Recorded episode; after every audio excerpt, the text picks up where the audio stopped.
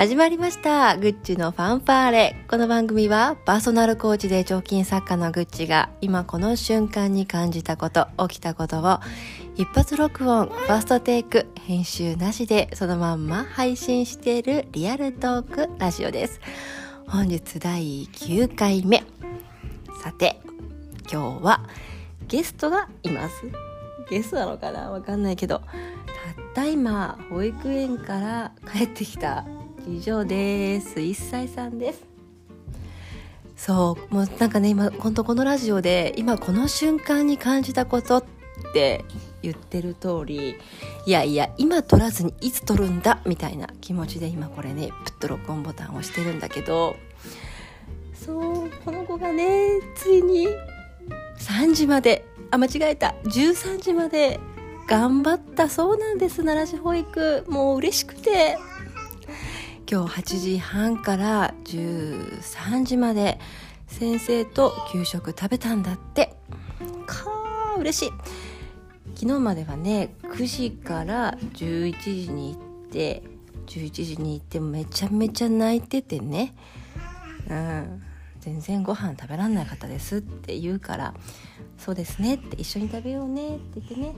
ね一緒にご飯を。私が食べさせてたんですよ。なんですけどね、まあ、奈良市保育なんでね。そうも言ってらんないから。ぼちぼちじゃあお母さん頑張りましょうかって言って。まあ私何も頑張んないんですけどね、まあ、むしろちょっとあのありがたいなぐらいなんですけど。じゃあ和葉ちゃん頑張ってねって言って。じゃあねって言って帰ってきたわけですよ。それで一つ前の録画とかしたわけですよ。では13時だってねお迎え来てください。今日はご飯食べてちょっと眠たくなる頃ぐらいまで頑張りましょうね。って。で、まあ、もしね何かあったらすぐ来るので言ってくださいって言ってね。じゃあよろしくお願いしますって言って帰ってきたわけ。で13時でしょ？撮ってる時間が。13時20分だからもうほんの今さっきお迎えに行ってきました。そしたらね意外と泣いてないの。先生の背中抱っこされてね私のお顔見たらウィーンってなったんだけどご飯も全部食べたんだって手づかみで。で先生の口元までご飯を持って行って「先生どうぞ」ってして「うんすごいかざちゃん頑張ってましたよ」って言われたの。嬉しくてさこれがまた。なんだろうねなんかこうつい最近まで本当に赤ちゃんで生まれたのたった1年ちょっと前ですよ。1年前の今頃って退院してなんならねこの甲状腺機能低下症っていうちょっとちょっとした病気なので、まあ、本当にちょっとしてる病気なんですけどそういうのが発覚してなんかこうちょっと大きな病院に検査しに行ってくださいって言われてえー、帝王切開してお腹痛いんですけど何この病気やばいの死ぬのみたいななんかそんな不安の中ちょっと大きめの大学病みたいなとこに行ったんですよね。それが1年前。で今日はなんと先生と一緒に給食食べたんだって。やるじゃん。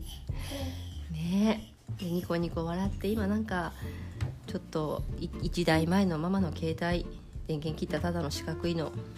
嬉しそうに持ってふがふがふが言ってますよ。子供の成長って早いなっていうのと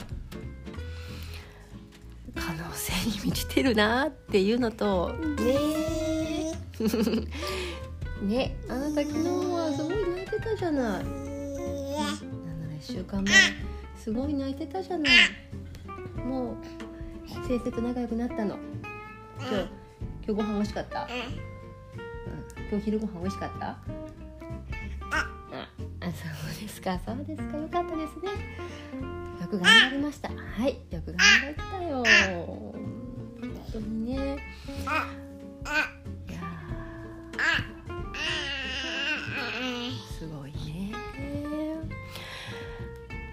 いやいろいろあったなと思ってなんかこの1年ねいろんなことコロナがねああやって病院に行くのもどうかなとかなんかずっとどこも触っちゃいけないとかって思いながら大学病院に行った日もなんか懐かしいなと思ったりだから月に1回血液検査と体重と測って数値によって薬を毎日飲んでくださいって言われたあの時とかあ大丈夫かなこの子とかすごい心配していた。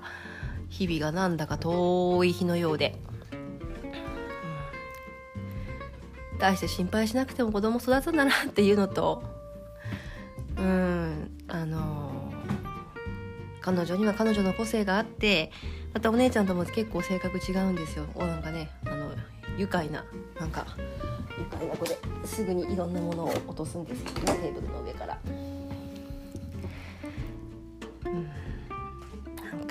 しみじみしちゃいますね、うん、今日嬉しいレターをもらいました。またその話後日したいんだけども。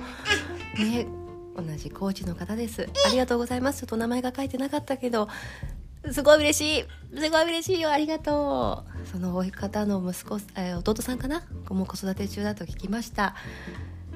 ねなんか今いろいろあるかもしれません。まさにもし今妊婦さんとかいらっしゃったらこの時代に子供産むのどうなの？って不安になってるかもしれませんがそうこの子の出産したのはね2027年2020年の4月7日、えー、第1回目の緊急事態宣言が出た日でした。産んだ日の夜に安倍首相の会見を一人で病室で見てました、うん、そんな時だった。なんとかなるもんですね。うん。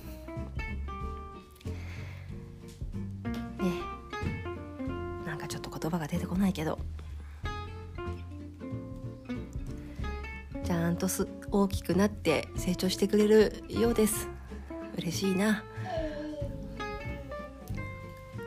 お父さんとお母さんもし聞いてらっしゃったら一緒に楽しく子育てもしつつ子どもの成長を見守りつつ親も成長しましょう。思った以上に子どもの成長は早いなと思います。この1年私は成長したかなとも思います子供だけ成長してね親そのまんまっちゅうとねあっちまに追い越されてしまいますからねいつまでも親が輝いていてああ母さんみたいになりたいなとかああ父さんみたいにずっと勉強するずっと何か追っかける表に生きていくのってかっこいいなと思われたいじゃないですか。っていうか私はそう思われたいんですよね。そうなれるようになんか一緒に頑張っていきましょう。